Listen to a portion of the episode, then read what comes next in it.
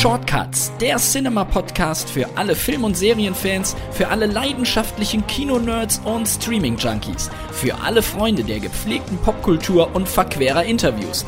Direkt aus der Cinema-Redaktion im Hamburger Hafen, präsentiert von dem Mann mit der Conehead-Frisur, Philipp Schulze. Hallo und herzlich willkommen zu den Cinema Shortcuts, dem Podcast der Film- und Serienzeitschrift Cinema. Heute begrüße ich einen Regisseur, der seit sechs Jahren in LA lebt und aktuell die zweite Staffel der Netflix-Serie Biohackers verantwortet hat. Christian Ditter. Mit Christian spreche ich in den nächsten rund 50 Minuten sowohl über seine Kinokarriere, die er mit Filmen wie Vorstadtkrokodile und Wiki auf großer Fahrt erfolgreich vorangetrieben hat, als auch den Sprung zu internationalen Produktionen wie How to Be Single mit Dakota Johnson, das Wundern über gigantische Budgets und warum berühmte Filmemacher wie J.J. Abrams zwischendurch immer mal wieder gerne eine Serie drehen. Und ihr wisst, wenn ihr Hintergründe zu aktuellen Filmen und Serien oder auch Film, Serien und Streaming-Tipps braucht, dann schaut einfach in die aktuelle Cinema im Handel. Die gibt es natürlich auch online zu kaufen, unter anderem auf cinema.de oder bei Amazon. Aber jetzt wünsche ich euch ganz, ganz viel Spaß mit Christian Ditter. Hallo Christian, herzlich willkommen zu den Cinema Shortcuts. Wir haben Hallo. uns ja seit Wiki 2 nicht mehr gesehen und nicht mehr gesprochen. Das ist schon viele Donnerstage her. Mhm. Seitdem ist sehr, sehr viel passiert. Wie geht's dir gerade? Äh, mir geht's sehr gut. Äh, ich habe äh, Biohackers äh, Staffel 2 ähm, vorletzte Woche fertiggestellt und abgegeben und äh, bin jetzt am Feiern, sozusagen. Du lebst ja schon seit sechs Jahren in Kalifornien, also du kennst die Lebensart da schon, bist da schon ziemlich eingetaucht, auch das auch das Arbeiten dort, da kommen wir später nochmal. Du hattest gerade ja. Biohackers angesprochen. Äh, die Vorbilder, da hattest du bei der ersten Staffel, da hatten wir auch schon mal mit dir gesprochen, mein Kollege, der Oliver Nölle, hatte mit dir gesprochen und da hattest du als Inspiration die Michael Crichton Bücher, so Jurassic Park und Coma mhm. äh, genannt. Welche Bücher, Filme oder Serien haben dir zur Staffel 2 als Inspiration gedient? Hui, das ist eine gute Frage. Also im Endeffekt ähm, ähm, ist es vom Ton her eine Weiterentwicklung der Staffel 1. Also wir hören quasi, also wir setzen genau da an, wo Staffel 1 aufhört. Wir sind ein bisschen, ähm, ein bisschen ernster, ein bisschen spannender, also thrilliger. Äh, die Staffel 1 hat ja auch leichter angefangen, als sie geendet hat. Also sie wurde ja immer ernster und spannender und, und wir fangen da jetzt quasi auf dem Level an und steigern das jetzt nochmal äh, durch die Season. Von daher würde ich sagen, sind die Vorbilder nach wie vor die gleichen, ähm, aber äh, so die, die zweite Hälfte der jeweiligen Bücher oder Filme sozusagen, wo es dann ordentlich zur Sache geht, ja. In Staffel 1 ging es ja vor allem um synthetische Biologie und, und Biohacking, klar. Der Name mhm. ist Programm. Ähm, was sind die Grundelemente von Staffel 2? Kannst du das so ein bisschen sagen, ohne arg zu spoilern? Ja, das wird jetzt ein bisschen ein Drahtseilakt, aber ähm, es geht im Endeffekt in der zweiten Staffel, wie auch in der ersten, darum, was macht dich zu dem, äh, was du bist. Und in der ersten Staffel war das ja sehr buchstäblich gesehen, also da ging es ja um, viel um DNA und die Bausteine des Lebens und so weiter. Und in der zweiten Staffel steht nach wie vor dieselbe Frage im Vordergrund, aber es ist, äh, bezieht sich auch mehr zu dem, ähm, darauf, was macht dich zu dem, was du bist, im Sinne deiner Erfahrung. Also ist es wirklich nur deine DNA oder ist es das, was du erlebt hast? Und, und auch die Art der Erfahrung. Also ähm, machen dich deine, nur was du gelernt hast zu dem, was du bist, oder auch deine, deine Trauma zu dem, was du bist. Und ähm, äh, was macht quasi den gesamten Menschen aus? Also das ist so der, der, der grundlegende Gedanke.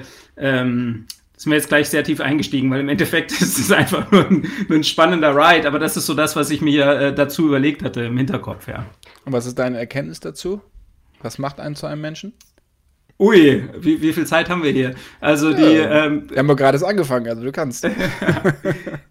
Nein, also was, was, schon, was schon sehr interessant ist, ist, dass die, äh, es geht im Endeffekt in unserer, in, in, in unserer Staffel wird an, einer Punkt, an einem Punkt die Frage gestellt, okay, wenn man, ähm, wenn es sowas gäbe wie die Pille danach für einen Scheißtag, ja, ähm, würde man die nehmen. Also würde man sagen, okay, boah, gestern war so ätzend, ja, äh, jetzt, jetzt schlucke ich mal die Pille danach und, und dann ist das einfach ausgelöscht, ja. Ähm, und das hängt natürlich sehr von den eigenen Lebensumständen ab und ähm, ähm, ob es jetzt irgendwie nur um vermasseltes Date geht oder um einen äh, Kampfeinsatz in einem Krisengebiet oder sowas, ja. Ähm, von daher kann man da auch die Antwort nicht über einen Kamm scheren, aber im Grunde genommen äh, kommen also ich persönlich sehe das so, ähm, dass, dass äh, ein sowohl die guten wie auch die schlechten Erfahrungen zu dem machen, was man ist und dass man ja auch an den schlechten Erfahrungen wächst, vielleicht sogar auch noch mehr als an den guten. Ähm, und, und von daher ist schon das, äh, das Gesamtbild des Erlebten das, äh, was einem zu dem werden lässt, was man ist. Ähm, ähm, aber das, die Frage beantwortet jeder anders. Und äh, es gibt da aus meiner Sicht auch kein richtig oder falsch. Und es ist auch das Spannende an, ähm, äh, an den Figuren in der Staffel, dass auch die das jeweils unterschiedlich für sich beantworten würden. Du bist ja in Staffel 1 ziemlich tief auch wissenschaftlich eingetaucht, also mit Universitätsprofessoren und hast da ja, es gab ja auch, was ich was, es gab ja auch so, so Kids, wo der für die Presse, wo äh, quasi die erste Folge als Screener drauf hat, dass man sich die mal vorab angucken kann in DNA. Ja. Was war jetzt bei Staffel 2 in welche wissenschaftlichen Erkenntnisse oder Bereiche bist du da vorgedrungen? Wir haben, äh, also es geht, es geht viel um Neurologie und wir haben ja mit einem führenden Gehirnforscher in, in Los Angeles viel gesprochen und, ähm, und darum, was Erinnerungen sind, wie die entstehen, ähm, wie man die verändern kann, ähm, wie sie vielleicht auch nicht entstehen. Und das war ein wahnsinnig spannendes Feld, mit dem ich mich vorher auch äh, nicht auskannte. Und äh, da zu hören, also A, wie das alles funktioniert, B, was es da für Ansätze äh, für Medikamente und Forschung und sowas gibt. Ähm, ähm, das war äh, wie auch in der ersten Staffel ähm, äh, faszinierend und erschreckend zugleich. Und, ähm, und ich hoffe, das ist auch das Gefühl, was sich dann transportiert, wenn man die Story dann anschaut, die sich daraus entwickelt hat. Es geht ja auch immer in, Dingen, in den Geschichten und in einzelnen Episoden, also von, der zweiten Staffel habe ich ja auch natürlich schon was gesehen, geht es ja auch immer um so ein bisschen menschliche Optimierung. Also mhm. sowohl, also man fuscht halt einfach natürlich in der Natur rum, um vielleicht mhm. sein Leben besser ges zu gestalten. Ja, um, wie gesagt, aus Traumata loszuwerden, die man Erinnerungen, die berühmte Pille aus Matrix nimmt, keine Ahnung was, um halt einfach andere Realität zu haben oder aber Sachen einfach zu vergessen. Wie stehst du dazu? Naja, also ich meine, wo, wo fängt das an und wo hört das auf? Also ist der Kaffee, den man morgens nimmt, ist das schon ein Schritt zur Optimierung, damit irgendwie der, der Morgen irgendwie mehr Schwung hat, äh, wenn man dann arbeitet und ähm, ähm, ähm, wenn man irgendwie ein paar Mal die Woche Sport macht, ist das jetzt schon Selbstoptimierung oder ist das einfach nur äh, Gesundheit? Ähm, ähm von daher äh, habe ich so das Gefühl, da muss, muss jeder für sich entscheiden, was, was für sie oder ihn das richtige Level ist. Ähm, in dem Moment, wo es darum geht, ähm, wirklich in, in, in menschliches Erbgut einzugreifen oder sowas, da wird dann natürlich eine Linie überschritten, wo man sagt, okay, das geht jetzt über den Einzelnen hinaus, ähm, speziell wenn es irgendwelche vererbbaren Geschichten oder sowas sind. Und, und das ist dann natürlich, das kann dann nicht mehr jeder für sich selber entscheiden. Ja. Ähm, ähm, und, und, und dazwischen gibt es aber natürlich wahnsinnig viele Grauschattierungen. Ähm, wo sich jeder selber finden muss. Ich trinke morgens den Kaffee. Ich versuche auch regelmäßig Sport zu machen. Ähm, ich würde mir nicht irgendwelche Implantate reinsetzen, ähm, aber wer weiß, wenn ich irgendwie in 40 Jahren Alzheimer kriege oder sowas, vielleicht sehe ich es dann anders. Ja, ähm, ich, ich denke, das kommt immer sehr auf die eigenen Lebensumstände an. In der ersten Staffel, das hattest du kurz angerissen, war ja auch, war ja auch so eine Mischung aus diesem Thriller und dann diesen leichten Elementen. Also du hast diesen Hightech-Thriller ähm, gedreht, dann mit dem Trachter und gleichzeitig aber auch diese, diese Studentengeschichte drin gehabt. Ähm, das war, stieß nicht bei allen auf Gegenliebe, ja, also weil so diese, dieser Mix war. Konntest du die Kritik zum Teil nachvollziehen? Ja, natürlich. Also die Geschmäcker sind immer verschieden. Und, und meine Herangehensweise an alles ist ja, dass ich muss was machen, was ich cool finde und was ich mir gerne anschauen würde und dann hoffen, dass es andere genauso sehen. Und, äh, und man muss sagen, die erste Staffel war sehr erfolgreich. Also zum, zum Glück haben es sehr viele Menschen äh, genauso gesehen wie ich. Und wenn da jemand ähm, das, das gerne anders gehabt hätte äh, und, und gerne nur Hardcore-Thriller gehabt hätte oder nur Comedy gehabt hätte, das ist, äh, finde ich, absolut fair und in Ordnung. Äh, und zum Glück gibt's ja auch gerade bei den Streamern so eine Riesenauswahl, dann äh, kann man auch an, einfach was anderes schauen. Ich fand das gerade spannend. Ich bin auch mit solchen Filmen aufgewachsen, die ähm, äh, die spannend äh, und humorvoll zugleich sind. Ähm, also die ganzen Spielberg-Filme, das ganze Indiana Jones, even, even der, also, also sogar der weiße Hai äh, kann man lachen äh, zwischendurch. Ähm, ähm, und, und hinten raus wird's dann meistens natürlich spannender. Und, und so ist jetzt quasi unsere, unsere Geschichte, wenn man die beiden Staffeln im Gesamt betrachtet, auch. Ja, also die Sta zweite Staffel ist die hat auch noch lustige Elemente, aber sie ist deutlich spannender als die erste nochmal. Und, und es ist quasi so ein Bogen, der sich über beide Staffeln streckt. Und das ist eigentlich genau das, was ich machen wollte. Und äh, von daher, ja, klar, wenn da jemand das gerne anders gehabt hätte, äh, kann ich nachvollziehen. Ähm, ich bin aber glücklich mit dem, so wie es ist. Also. Ich hatte vorhin Tim Trachte schon mal kurz erwähnt, äh, dein Co-Regisseur ja. und auch Co-Schreiber. Ne? Den, er hat unter anderem auch Filme gedreht wie Dem Horizont so nah mit äh, Janek Schümann und auch Luna Wedler, also deine Hauptdarsteller und auch eure Hauptdarstellerin jetzt bei Biohackers. Ja. Ähm, kannst du so ein bisschen was über die Arbeitsteilung sagen? Also es ist ja allgemein bei Serien, dass natürlich nicht ein Regisseur eine ganze Staffel dreht. Das kommt ja. in seltenen Fällen vor, muss man ja sagen. Ja. Wie habt ihr euch da abgesprochen? Und ihr habt auch immer einzelne Episoden gedreht, richtig? Ja, ist richtig. Also der, der Tim ist ein, ein, alter Freund von mir noch aus Studienzeiten von der, von der Filmhochschule und ähm, und als ich quasi die Serie geschrieben habe, also ich hat, wir hatten einen Writers Room, der Tim hat nicht mitgeschrieben, der hat äh, quasi äh, kam als kam als Regisseur dazu. Da habe ich mich mit ihm getroffen in der Zeit, äh, als klar war, dass, dass ich nicht alles machen kann, weil es zeitlich sich einfach nicht ausgeht in den in den engen ähm, ähm Entwicklungs- und und dann Dreh- und dann auch Abgabefenstern, die die man da hat. Ähm, und da haben wir uns drüber unterhalten und das waren wir auf einer Wellenlänge und dann haben wir einfach so beim Italiener, wie man sich es vorstellt eigentlich, äh, beim Italiener beim Abendessen besprochen, dass er äh, die, also quasi die Hälfte der Folgen macht von der ersten Staffel und jetzt in der zweiten Staffel hat er eine Folge mehr auch äh, gemacht als ich. Da habe ich nur die ersten beiden Folgen gemacht und er, er die hinteren vier. Ähm, zum einen, weil der Zeitplan dann noch ein bisschen enger war und zum anderen, weil äh, meine Familie lebt in Los Angeles und die Serie wird ja in Deutschland gedreht und ich wollte einfach ein bisschen mehr äh, äh Zeit, ähm, also ein bisschen weniger Zeit von meiner Familie getrennt sein, ein bisschen mehr Zeit in, in, ähm, in, in Los Angeles verbringen. Und, ähm, und die Entwicklung und sowas, das kann man ja alles remote machen und auch die Postproduktion war jetzt überwiegend remote, aber zu, zum Dreh selber ähm, ist man natürlich da. Und ähm, im Endeffekt ist es so, dass wir äh, quasi uns um, über die Vorbilder unterhalten haben und, und eh auch einen, einen ähnlichen Geschmack haben. Und äh, dann, dann habe ich ähm, die ersten, also jetzt bei der ersten Staffel, die ersten drei Folgen quasi am Block gedreht. Äh, also ich habe jetzt nicht die Folge 1 gedreht, dann die Folge 2, die Folge 3, sondern man dreht quasi mehr oder weniger die drei Folgen gleichzeitig ineinander verwoben. Also man dreht alle Szenen, die zum Beispiel in der WG spielen, aus Folge 1, 2 und 3 und dann dreht man alle Szenen, die im Labor spielen, aus der Folge 1, 2 und 3 und so weiter.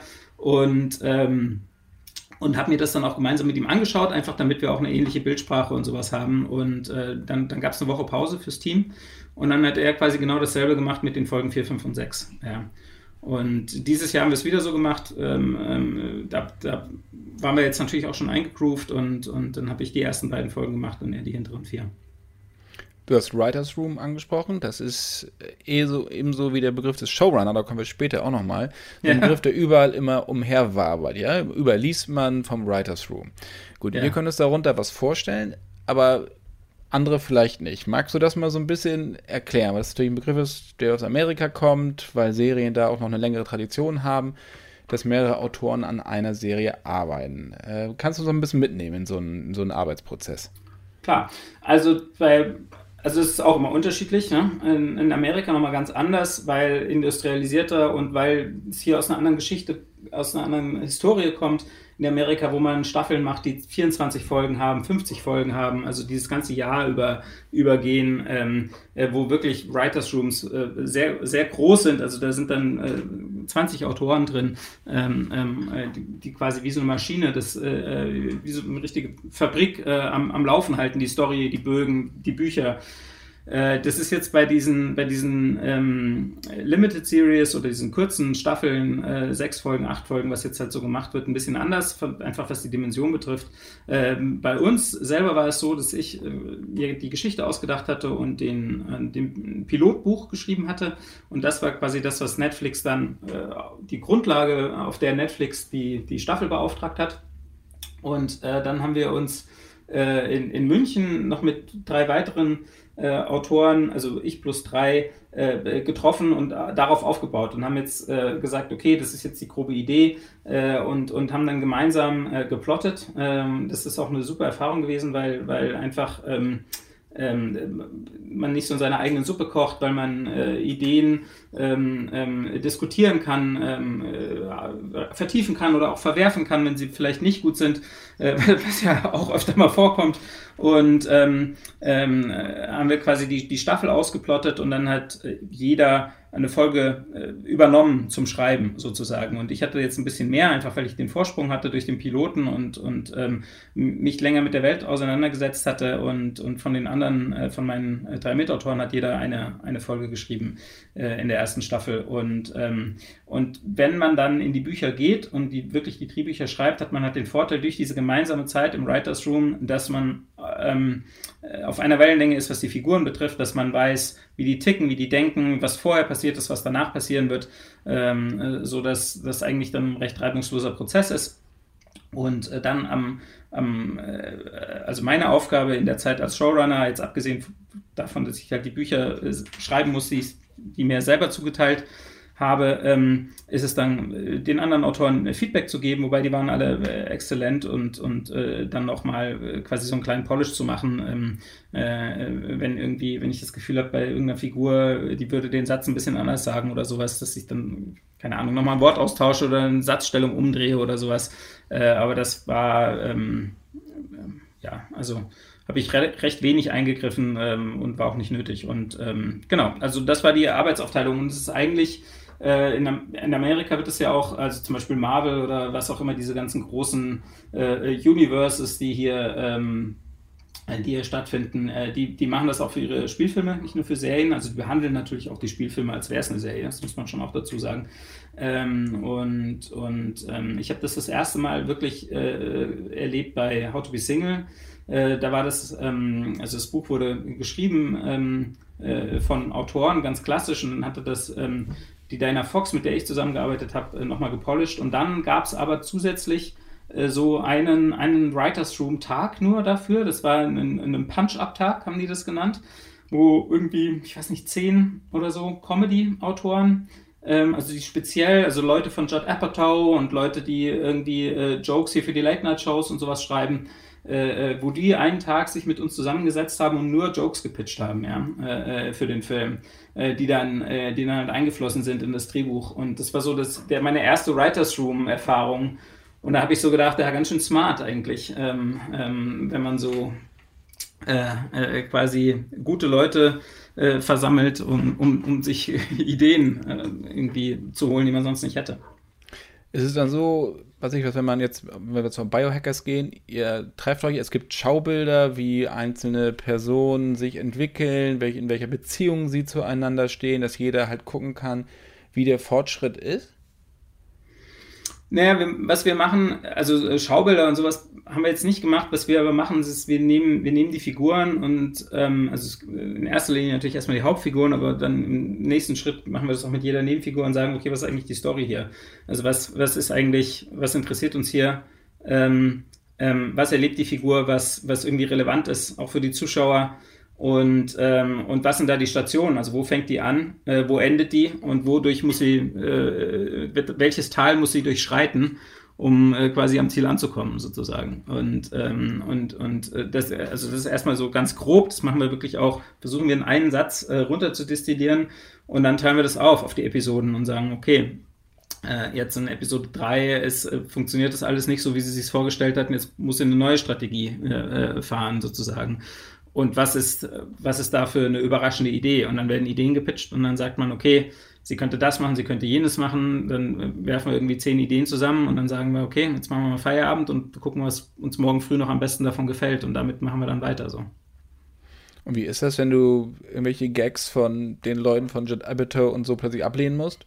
wenn du das nicht tut mir, leid, tut mir leid, ist nicht witzig. das gehört äh, dazu, das sind ja alles Profis. Äh, ich meine, von, von jetzt nicht speziell bei mir, sondern generell, die pitchen 20 Gags und einer wird genommen. Das ist halt der, äh, das ist part of the job so, ja. Also ist ja bei mir auch so. Ich, ich kann ja auch irgendwelche Ideen äh, äh, sagen und dann sagen, äh, dann auch, wenn ich irgendwie einen Schauspieler pitche, hey, es wäre doch cool, wenn du das so und so machst, und dann kommt es auch vor, dass ein Schauspieler sagt, ja, ich weiß nicht, ob man das so spielen kann. Dann sage ich, okay, andere Idee, ja, also es, das gehört halt dazu, ja. Und du hattest ja schon mal eine Serie für, für Netflix gemacht, Girlboss. Ja. Ja. Äh, da warst du aber kein Showrunner. Das bist du mit Biohackers geworden. Kannst ja. du da jetzt auch noch mal so ein bisschen definieren, was ein Showrunner genau macht? Also so zum einen, was du machst und auch ja. was andere machen.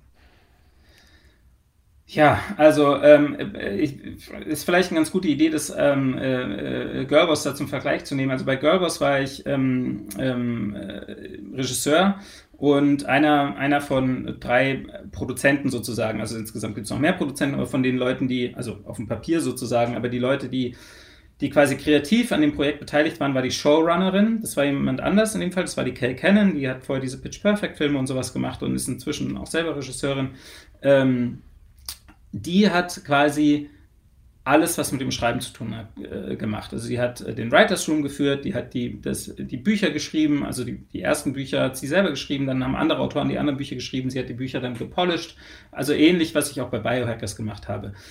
Und ich habe die ersten drei Folgen damals inszeniert und die letzten zwei und ich habe quasi ähm, den Look definiert, äh, zusammen mit der Kay, äh, weil, weil sie da auch natürlich als Showrunnerin hat man, oder Showrunner hat man die Letztverantwortung, ja, aber die hat gesagt, ich, ich habe bis jetzt in meinem Leben nur geschrieben, ich habe keine Ahnung, äh, wie man das macht, ich weiß, was weiß ich, was, welche Optik irgendwie äh, für ein, äh, für ein Gefühl erzeugt und, und mach du mal und, und zeig's mir. Und das habe ich dann gemacht. Äh, habe ich immer mit dir abgesprochen, hat sie im Endeffekt alles so abgenickt. Also habe ich quasi so den Look der Show definiert. Casting haben wir gemeinsam gemacht, zusammen noch mit einer anderen Produzentin, die heißt Laverne McKinnon. Das ist die Geschäftspartnerin von der Charlize Theron.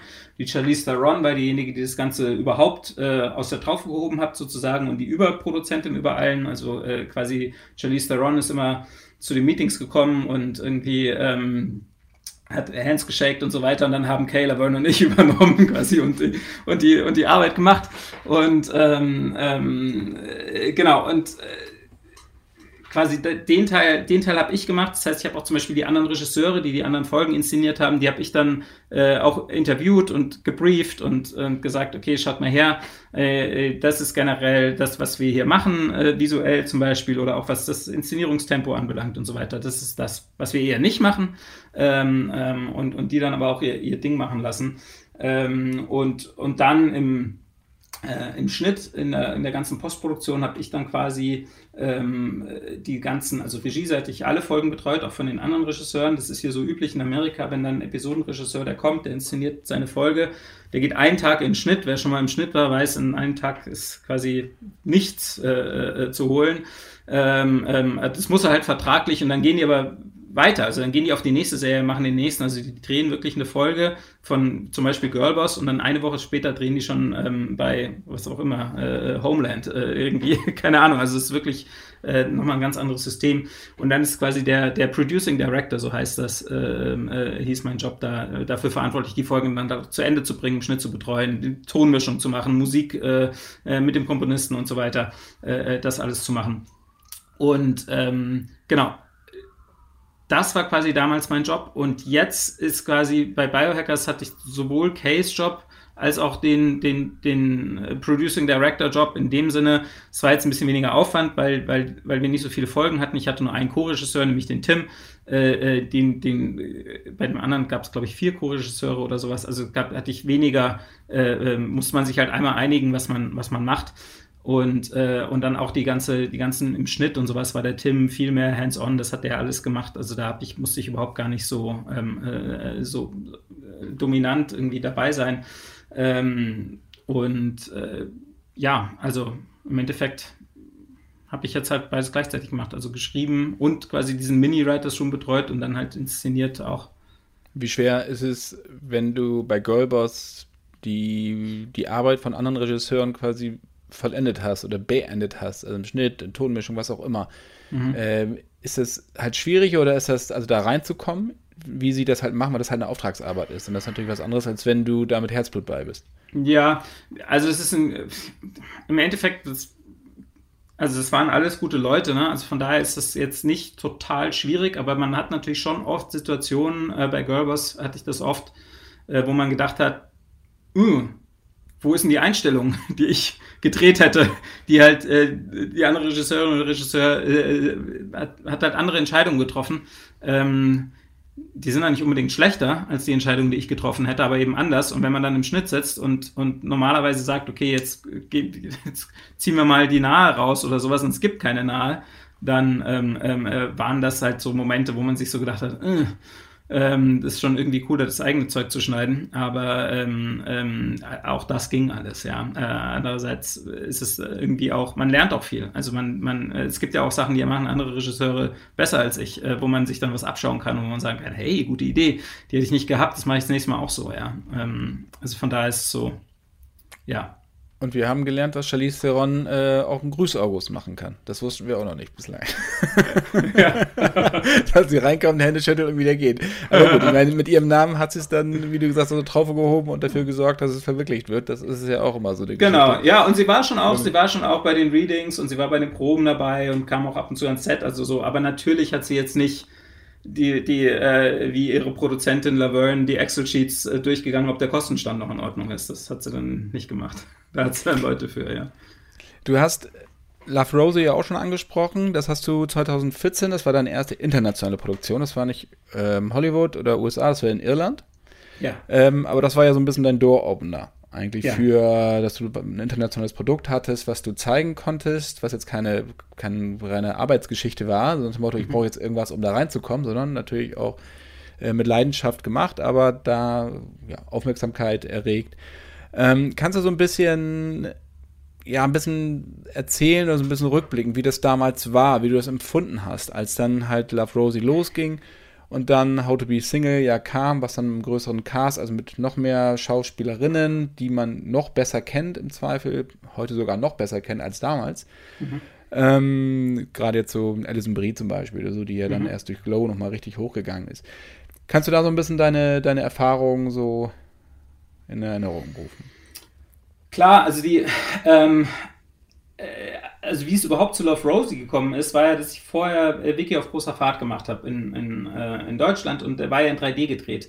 Äh, das gab ja so eine kurze Zeit, wo alle dachten, es wäre eine gute Idee, auf 3D zu drehen, bis, bis man es dann gemacht hat und, und erstmal gemerkt hat, was das für ein äh, äh, albtraumhafter Aufwand ist. Und, und, und, und, und es war natürlich, ähm, also es war eine super Erfahrung und, und ähm, auch, auch total spannend, das zu machen, ähm, aber auch sehr, ähm, also da war, hat man den Film in der Vorbereitung gemacht. Ne? Das war alles gestoryboardet und previous und alles, weil, weil diese 3D-Kameras zu bewegen, das war so schwerfällig und schwer und kompliziert. Du warst ja am Set, hast es ja gesehen. Ähm, äh, da konnte man quasi nur noch umsetzen, was man sich vorher ausgedacht hat und es war wenig Raum für Spontaneität äh, oder, oder mal was improvisieren oder sowas. Das äh, ging quasi in sehr begrenzten Rahmen und, und ich habe mich danach äh, nach diesem Film mit Martin Moschkowitz getroffen. Das ist der Geschäftsführer von der Konstantin-Film. Und, ähm, und der hat mich gefragt, was willst du denn jetzt machen als nächstes und so. Und da habe ich gesagt, eigentlich das Gegenteil von Wiki. Äh, äh, einfach was die Machart betrifft, sondern was Unaufwendiges, Handkamera, einfach nur Schauspieler und Dialoge. so ähm, ähm, ohne, ohne Storyboards, ohne ähm, äh, diesen ganzen Wahnsinnsaufwand mit 200 Leuten, die die ganze Zeit da, da rumstehen. Ähm, und, und also nicht rumstehen, arbeiten, aber, aber genau, was Kleines einfach. Und ich wollte aber gleichzeitig auch ähm, also eigentlich sowas wie Französisch für Anfänger, ja, mein, meinen ersten Film. Aber ich wollte auch gleichzeitig ähm, mich irgendwie weiterentwickeln und, und äh, habe deswegen gesagt, ja, also sowas was Kleines wie Französisch für Anfänger, aber vielleicht eben englischsprachig, einfach damit es für mich irgendwie auch was Neues ist sozusagen und ich nicht einen Schritt zurück zu etwas gehe, was ich schon mal gemacht habe, Jahre vorher, ja. Und äh, dann hat er mir Love Rosie angeboten und, und das war im Endeffekt so eine, also eine deutsch-irisch-kanadische Koproduktion. Ähm, aber das war ein sanfter Übergang sozusagen, weil es dieselben Leute waren. Also ich kannte, ich kannte die Produzenten, das war die Konstantin, das war irgendwie mein Zuhause.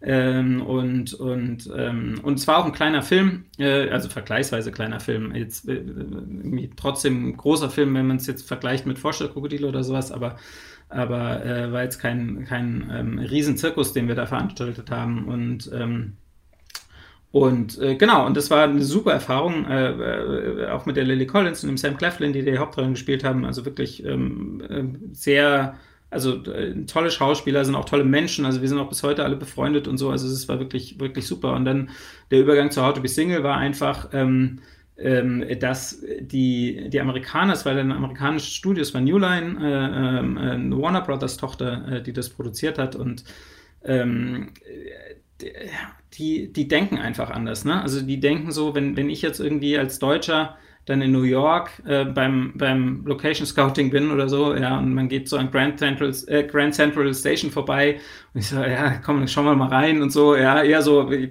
ich so als Tourist mehr oder weniger, ja. Und dann steht man da so drin und sagt, boah, das wäre natürlich auch total cool, wenn die eine Szene hier spielen würde und so und, und denkt so, also man traut sich gar nicht, sich zu wünschen, sondern man denkt nur laut und dann sieht man auf einmal irgendwie drei Leute mit irgendwelchen Notizblöcken, die dann sagen, ja, okay, wie viele Komparsen und so. Und die so, ja, sorry, das war nur laut gedacht, ich fände es einfach cool. Und so, nee, nee, ja, ja, nee, nee, wenn du dir das wünschst, dann machen wir das schon und so, ja. Und, und es ist so ein ganz anderer, eine ganz andere Hausnummer, ja. Und man merkt auf einmal, dass so alles geht, also weil, weil natürlich, also das Budget halt das zigfache ist, äh, obwohl der, der im Endeffekt was wir ja machen, ist auch nur mit, mit Schauspielern vor der Kamera stehen und es ist jetzt, sind jetzt keine Weltraumschlachten in How to Be Single, ja. Und es ist trotzdem aber äh, äh einfach ein ganz anderes Besteck vorhanden. Hast du manchmal gedacht, ähm, wofür soll ich das ganze Geld denn nehmen? nee, äh, nee, das habe ich jetzt nicht gedacht. Also das Geld geht ja auch für, für viele Sachen drauf, von denen ich, auf die ich überhaupt keinen Einfluss habe. Ne? Also es geht ja dann darum, wenn man solche Schauspieler hat, die brauchen dann ja alle einen, einen Wohnwagen von einer gewissen Marke. Die müssen natürlich, ein, da darf auch keiner kleiner sein als der andere. Äh, so das heißt, wenn einer einen Wohnwagen von einer gewissen Sorte im Vertrag hat, dann ähm, äh, brauchen es alle anderen auch, äh, damit es dann hinterher keinen Ärger gibt. Und diese Dinger sind dann halt auch so groß, dass es halt auch nicht reicht, wenn man irgendwie eine Parkbucht nimmt, sondern muss man zwei Blocks Parkflächen absperren in Manhattan. Äh, das ist natürlich auch nicht, und in solche Sachen geht auch einfach viel Geld, muss man sagen. Ja. Und ähm, ähm, im Endeffekt habe ich tatsächlich am Anfang, ich habe, äh, als, als sie mir das Budget gesagt haben, habe ich gesagt, Leute, ähm, Echt? so, so, okay, schreiben wir noch eine Szene auf, auf Mars oder sowas, aber äh, das, das äh, geht dann trotzdem weg, das Geld, ja, schneller als man denkt. Ähm, Genau, und das, im Endeffekt ist die Arbeit, also meine Arbeit ist äh, äh, im Endeffekt dieselbe. Ne? Man steht irgendwie mit Schauspielern am Set, versucht irgendwie eine lustige oder emotionale Szene zu machen. Es wird immer knapp, ja, egal äh, wie groß, wie viel Geld. Es ist immer irgendwie, Mist, jetzt die Sonne ist zehn Minuten weg äh, äh gibt es jeden Tag die Situation. Ähm, ähm, das ist alles durchaus vergleichbar. Ne? Das, das Ganze drumherum ist halt anders. Das heißt auch, also neben diesem ganzen ja, gigantomanischen, was die Amis ja gerne haben, wie du sagst, die Wohnwagen und sowas, das habe ich auch schon das eine oder andere Mal erlebt. Und Will Smith zum Beispiel, der vermietet ja auch gerne seinen Wohnwagen zu horrenden Preisen. Ich weiß nicht, ob ihn überhaupt noch irgendjemand nimmt, also diesen Wohnwagen. Hm. Ähm, aber gab es noch so eine Umgewöhnung für dich, also aus ähm, ja, von der Arbeit her? Also das, wie du in Deutschland gearbeitet hast und wie du jetzt in Amerika arbeiten kannst? Ja, es ist so, also in, ähm, es ist insofern ein bisschen anders, als dass natürlich hier, dadurch, dass der Apparat so groß ist, ist es ein, ein größerer, das Bild, was man da öfter hernimmt, aber das passt ja gut, ist schon so ein größerer Dampfer, ne?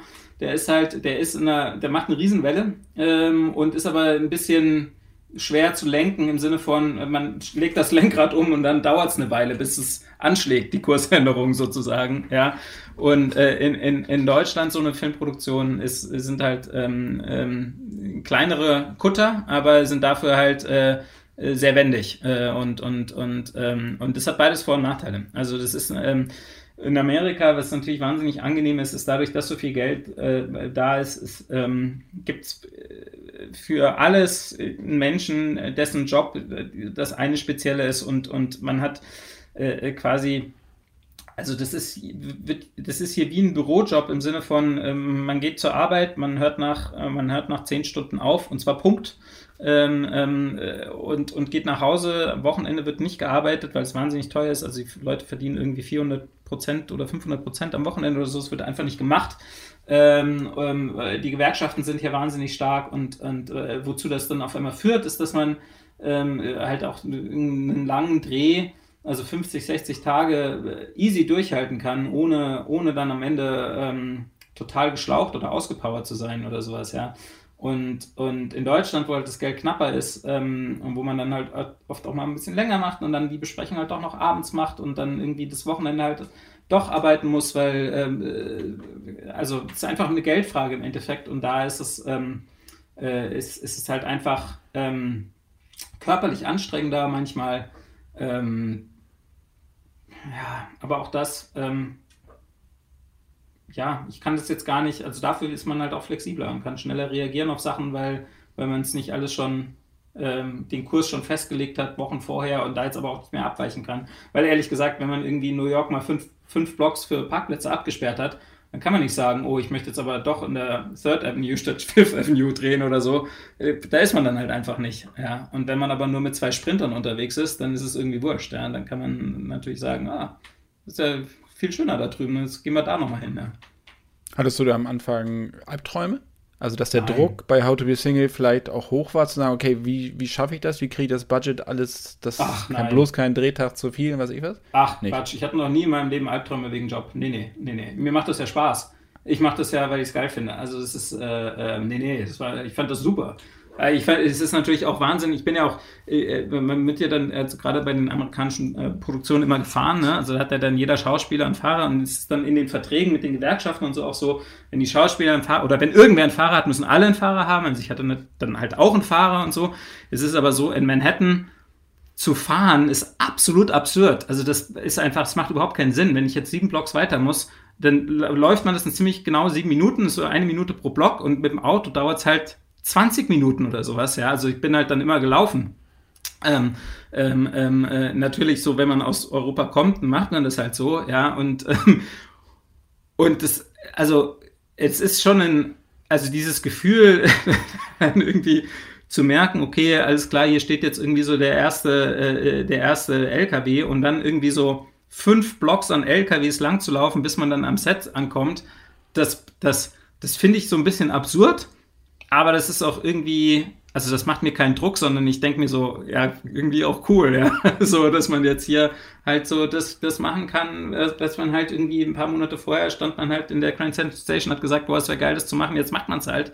Das ist schon auch irgendwie wahnsinnig geil und ich bin auch wahnsinnig dankbar und, und ähm, ähm, freue mich da auch einfach, dass es irgendwie, dass ich da die Chance zu habe, ja. Würdest du manche Sachen anders machen?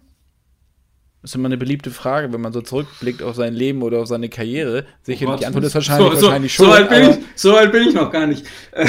nee, mir geht es nee. vor allen Dingen um den, um den Übergang jetzt, ne? Von, von Deutschland so. nach Amerika, wo du sagst, ist man natürlich naiv und hat man ist ein unbeschriebenes Blatt, das ist ganz normal. Aber würdest du ja. manche sagen, es gibt so eine Mann, die eine oder andere Situation, wo ich sagen würde, hm, hättest du da mal den Mund gehalten oder hätte ich da mal was gesagt? Nein, nee, habe ich gar nicht. Nee, nee, also, ähm, Nee, das, das lief ja auch gut für mich. Und ich habe ja auch nie, ich, ich bin, habe das ja auch nicht gemacht, weil ich ähm, gesagt habe, äh, irgendwie, oh, ich will mal in Amerika Filme machen oder sowas. Ich mache das hier gerne, es macht ja auch Spaß, es sind auch einfach gute Leute und auch gute Schauspieler und so. Äh, aber ich drehe genauso gerne in Deutschland. Also weißt Biohackers ist ja jetzt auch eine deutsche Serie und das hätte auch hier so nicht ähm, stattgefunden, ja. Also weil, weil da wäre hier natürlich irgendwie ein amerikanischer Showrunner, der jetzt irgendwie zehn Jahre für Shonda Rhimes gearbeitet hat oder sowas, das wäre natürlich der gewesen, der das dann gemacht hätte, einfach weil, also verständlicherweise, klar, weil, weil weißt du, ähm, äh, habe ich ja viel weniger, und das meine ich aber mit dem Schnellboot, ne? Jetzt in, im deutschen Kontext kann, kann ich es dann halt machen, ähm, ähm, auch ohne die Erfahrung und quasi, also jetzt auf der, auf der Showrunner-Seite und die Erfahrung halt dadurch gewinnen, dass man es halt macht. Und, und ich finde eigentlich, dass sich, ähm, ja, nee, das hat, das ging bis jetzt, äh, äh so Knock on Wood, mache ich gerade mal, ähm, bin ich da eigentlich happy mit dem, wie es soweit gelaufen ist und, und wird da jetzt auch nichts, ähm, äh, gibt da jetzt keine Weggabelung, ähm, wo ich zurückdenke, wo ich sage, oh, wenn ich da nochmal wäre, würde ich mich aber anders entscheiden oder so. Du hast vorhin auch angesprochen, dass das Schreiben des Drehbuchs, äh, was du bei Biohackers ja auch wieder gemacht hast, für deine englischsprachigen Produktionen hast du es nicht gemacht. Das hast du auch mal im Interview gesagt. Ein Grund dafür sind, ist auch die, die Sprachbarriere gewesen. Mhm. Wird sich das jetzt nach sechs Jahren in Kalifornien, hat sich das jetzt geändert? Also schreibst du jetzt auch für, für den US-Markt oder für den englischsprachigen Markt?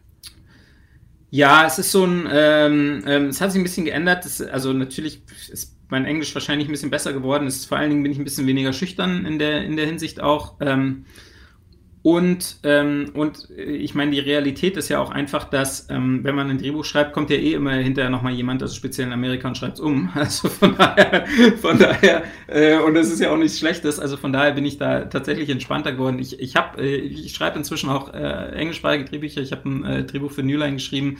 Äh, ich ich schreibe jetzt gerade ein anderes Buch, äh, von dem ich noch nichts sagen kann, auch auf Englisch. Ähm, ähm, äh, von daher, äh, habe ich da so ein bisschen die Berührungsängste verloren, weißt du? Und ähm, ähm, ich, ich glaube auch, also wir sind jetzt seit sechs Jahren hier ähm, und unsere ganzen Freunde hier in unserem Umfeld sind alles Amerikaner. Das ist eigentlich so die Sprache, die ich ähm, mehr spreche, fast als Deutsch, momentan zumindest, ja.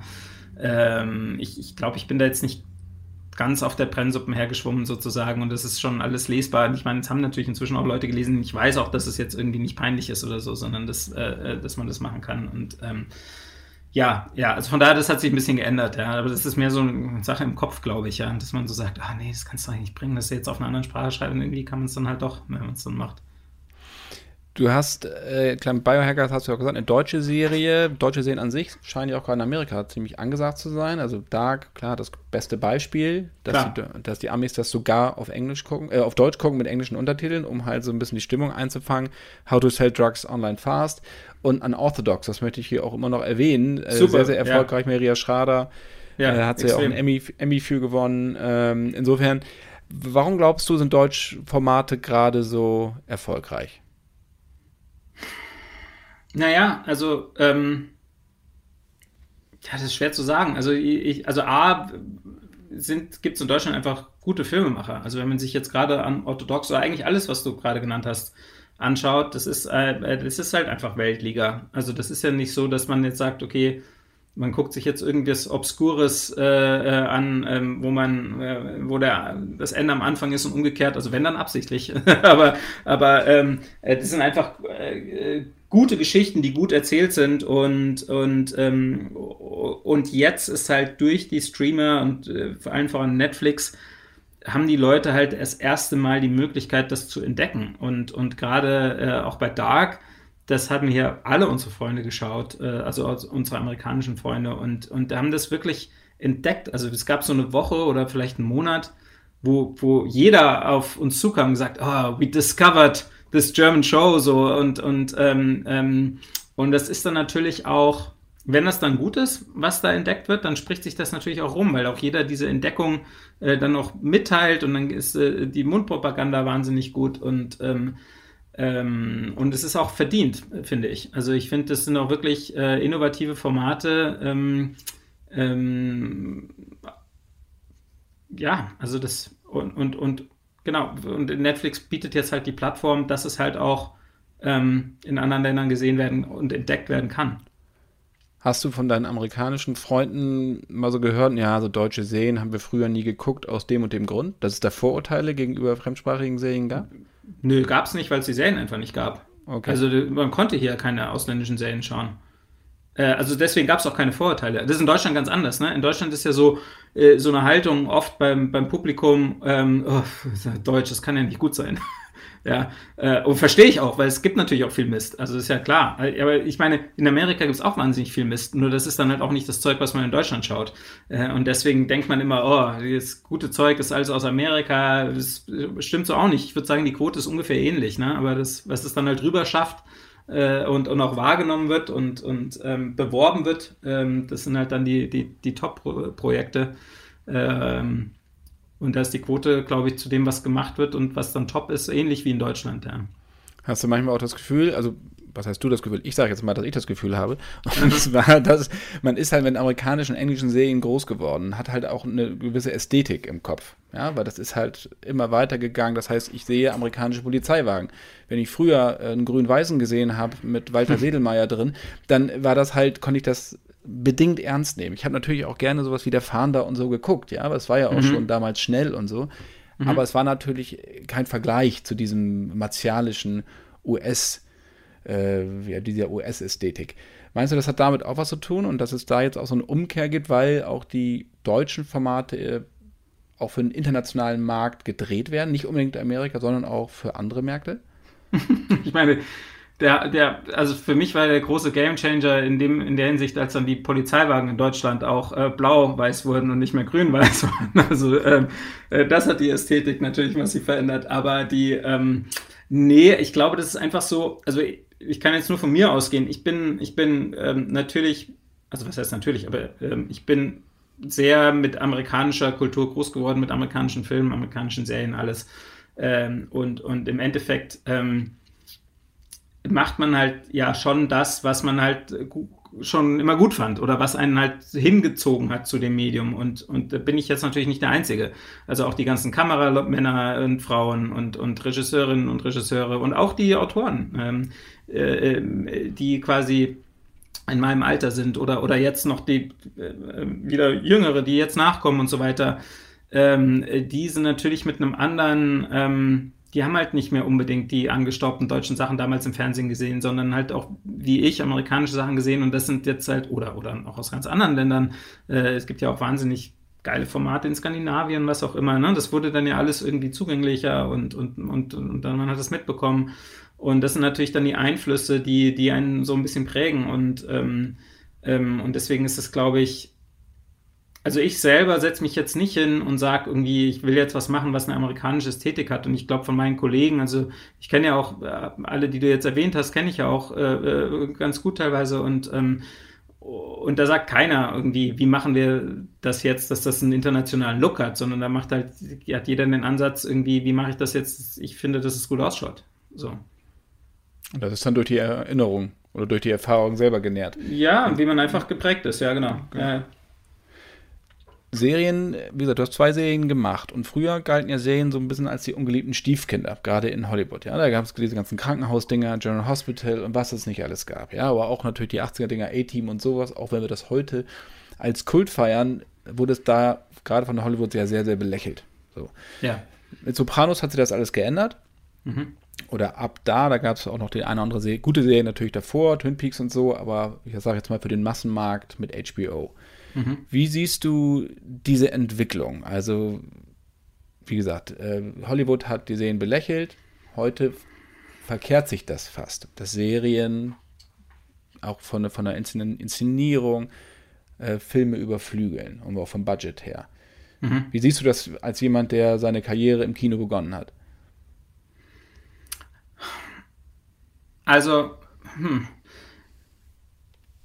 es ist ganz klar, dass Serien momentan ein wahnsinnig spannendes Feld sind, kreativ ein wahnsinnig spannendes Feld sind. Und, ähm, und, und das hat verschiedene Faktoren. Also das, ähm, also die nächsten zwei Projekte, die ich mache, sind Filme. Also ich bin auch absolut ähm, ähm ein riesen Filmfan nach wie vor und gar nicht so drauf, äh, dass ich sage, okay, jetzt Serien sind jetzt das, was gemacht werden muss oder so. Aber es gibt halt Geschichten, die sind besser für Filme geeignet, also speziell irgendwie was, was äh, sehr kondensiert ist von, ähm, von zeitlichen Faktor, von der, äh, von der Story und so weiter. Und es gibt Sachen, die, die, die besser für Serien geeignet sind, also äh, wie jetzt zum Beispiel Biohackers, das wäre jetzt als Film, hätte das den Rahmen gesprengt. Ähm, ähm, ich habe so das Gefühl, dass jetzt rein als Filmemacher Serien auch momentan wahnsinnig spannend sind, weil Kino an einem Ort ist, wo nur noch Dinge gemacht werden, die wahnsinnig safe sind. Also wo man sagt, okay, es muss entweder irgendwie so ein Superhelden-Franchise sein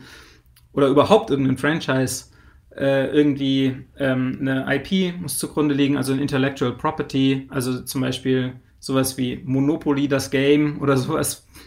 Der Monopoly, der Film wäre es ja dann, äh, würde gemacht werden, aber jetzt die, eine gute Idee, die ist irgendwie eine, eine spannende Story, die aber eben kein irgendwie Bestseller Buch oder, oder Spiel oder was auch immer zugrunde liegen hat, da lassen momentan einfach die Studios äh, die Finger von, weil weil es so absurd teuer alles geworden ist. Also sowohl die Filmherstellung, vor allen Dingen aber auch das Marketing, ähm, äh, dass es einfach ein viel kleineres Risiko ist, einen Film für 200 Millionen zu machen, wie Avengers oder sowas, als einen Film für 20 Millionen zu machen, äh, von dem noch nie jemand was gehört hat, von dem Titel. Ja, wenn man Marketing und alles mit reinrechnet.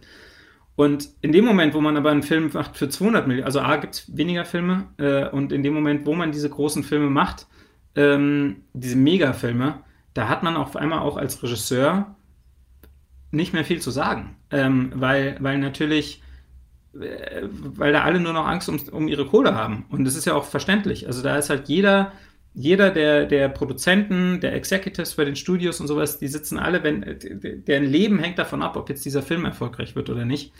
Ob die jemals wieder arbeiten, sozusagen, ja. Ähm, äh, die Firma, ob die weiter, die Investoren, alles, da hängt alles dran und auf einmal sprechen die alle mit. Und deswegen machen so Leute wie David Fincher oder J.J. Ähm, Abrams oder was auch immer, wenn die wirklich kreative Freiheit wollen, dann machen sogar die eine Serie. weil auch J.J. Abrams bei Star Wars, also äh, auch der ähm, muss sich äh, da einordnen. So, ja. Und wenn er sagt, okay, ich mache jetzt eine coole Bad Robot Serie, dann kann er natürlich machen, was er will. Äh, und, und das ist so, das ist so das, was Serien momentan, glaube ich, ähm, auch für Filmemacher wahnsinnig attraktiv macht. Und deswegen hat man halt viele der Top-Top-Leute auf einmal äh, bei den Streamern und nicht mehr beim Kino. Weil die, weil die da halt mehr ihre Vision verwirklichen können. Ich glaube aber auch, dass je größer die Streamer werden, desto mehr werden die so laufen wie Studios. Und je mehr Streamer es gibt, dann gibt es dann nämlich nicht mehr nur noch Netflix und irgendwie ein bisschen HBO, sondern da gibt es dann auf einmal, sind alle anderen dann auch da. Und, äh, und dann haben die Competition und die haben ja auch Shareholder und so weiter. Und, äh, ähm, und in dem Moment, wo, wo es dann so wird, für einen Streamer zu arbeiten, wie es jetzt ist, für ein Studio zu arbeiten, dann machen alle wieder Filme, ja. Also von daher, ich glaube, das ist so eine Wellenbewegung. Ähm, ähm, und, und, und ich glaube, die Kreativen gehen halt dahin, wo, wo sie irgendwie so ähm, das machen können, woran sie glauben. Ja.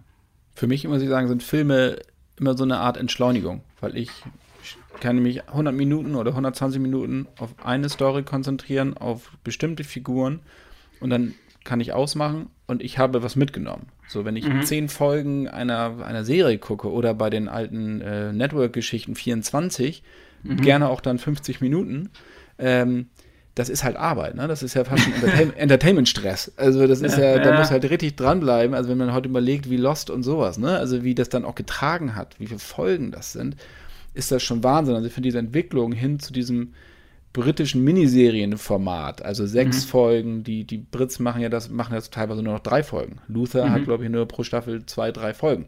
Ah, 90 mhm. Minuten. Mhm. Ähm, und jetzt auch Biohackers, sechs Folgen. Das, da kann man sich halt wirklich, da kannst du eintauchen, du kannst das eine Woche weggucken, ohne dass du ja. irgendwie das Gefühl hast, äh, was, verpa was verpasst zu haben. Ja, ja, ja, ja, es ist weniger Arbeit. Es ist aber auch, haben sich natürlich die Sehgewohnheiten wahnsinnig verändert, weil bei diesen Serien mit 50 Folgen, da kam ja pro Woche eine. Also das war ja dann immer so, dass man sich eine Woche lang auf die nächste Folge gefreut hat, dann hat man die Folge geschaut und jetzt hat man ja den Druck, alles auf einmal zu schauen und das stresst ja auch äh, äh daran. Und jetzt, das ist aber nur mal, wie die Welt jetzt ist und ich finde es ja auch geil, dass man jetzt diese Möglichkeit hat, das zu gucken, wann man will, wie man, wie man will, dass man da selber irgendwie so ähm, äh, äh im, im, im Driver's Seat zu sitzen, sich das äh, überlegen kann. Und da finde ich aber tatsächlich auch so ein Format jetzt wie Biohackers, was ja im Endeffekt, wenn man sich eine Staffel anschaut, ist das ja wie ein dreistündiger Film. Äh, so, und das ist natürlich angenehmer, weil es so, nicht so eine, und auch die anderen Serien, ich finde auch Lupin oder sowas, das ist natürlich, da weiß man fünf Folgen, ähm, äh, die sind, ich weiß gar nicht wie lang, 30, 30, 40 Minuten oder sowas. Äh, da, da schalte ich auch schneller ein, als, bei, als wenn ich sage, okay, ich schaue mir jetzt eine von den alten Serien an, die auch geil sein können, irgendwie West Wing oder sowas, äh, finde ich auch super. Ähm, aber da weiß man halt, okay, da ist man jetzt halt da macht man halt nichts anderes mehr jetzt eine Woche lang so, ja. Ähm. Wobei es ja auch lustig ist, dass dann äh, Dienste wie Disney dann jeden Freitag eine Episode von irgendwas raushauen, also eigentlich wieder in dieses Lineare gehen. Ja, also funktioniert, die, aber, funktioniert aber sehr gut. Ja, klar, die Leute ja. haben jetzt bei Mandalorian ja angefangen und äh, Netflix hat das aber ja auch mit Lizenzgeschichten schon vorher gehabt ähm, ja. und Amazon ja auch und mit Lucifer und was ich was. Ähm, das ist schon, ich finde das eigentlich eine, eine amüsante Entwicklung, dass die nonlinearen Dienste wieder linear werden, weil sie merken, dass die Leute natürlich auch eine Art Entschleunigung haben möchten. Ja. Dann können sie sich eine Folge und alle sind auf dem gleichen Stand. Das ja. ist ja auch immer, glaube ich, immer wichtig. Ähm, nochmal zu Biohackers würde ich ganz gerne zum Abschluss nochmal kommen. Ja. Ähm, es geht ja auch immer, also Wissenschaft trifft unweigerlich auf Fiktion. Das war ja in der ersten Staffel, das ist bei der zweiten, gehe ich mal von aus, genauso. Ich habe es noch nicht bis zum Ende geschaut.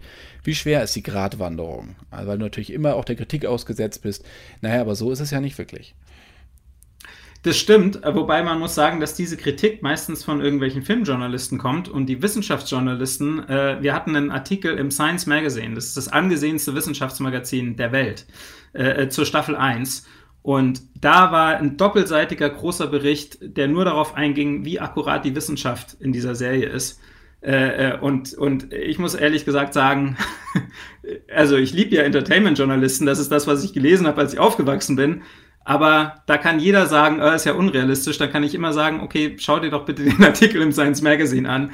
Ähm, es ist äh, tatsächlich sehr realistisch. Und ich finde es eher, ich finde es ja eher spannend, dass die Leute, die die Serie schauen, ob jetzt Journalisten oder Publikum, ist ja egal, äh, dass sie sagen, ah, das kann ja nicht sein und so. Und, und dann, äh, und es ist halt so. Also wir haben es nicht geschrieben, davon mal ganz ab. Mein Kollege hat es nicht so geschrieben. ja, ich weiß, ich weiß, ich weiß. Ich weiß, ja, ja. Ähm, und abschließend noch die Frage nach, natürlich, wir sind in der Pandemie, bald hoffentlich nicht mehr. Ähm, ja. Und die erste Staffel ist ja davon auch beeinflusst worden, also es gab eine Startverschiebung. Ja. Ähm, wie bist du beim Schreiben jetzt an Staffel 2 mit der Pandemie im Hinterkopf? Wie bist du da zu Werke gegangen? Hat sich das ordentlich, hat sich das ausgewirkt?